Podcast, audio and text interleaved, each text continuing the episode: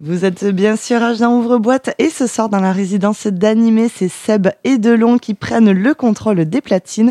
Nous avons pu les voir au Clos des Américains euh, pour les costières sonores mercredi dernier. Ce soir, ils sont au Natural Games de Millau et vous pourrez également les voir dimanche à la Payotte Paradise à Aigues-Mortes où ils sont résidents et où il y aura également Oliver Huntman. Eh oui, Et on a plutôt hâte c'est clair. de cette date du dimanche 26 juin. Donc restez bien avec nous, sortez les Shazam, Seb et Delon prennent le contrôle des platines pour leur résidence d'animé. Excellente écoute à toutes et tous.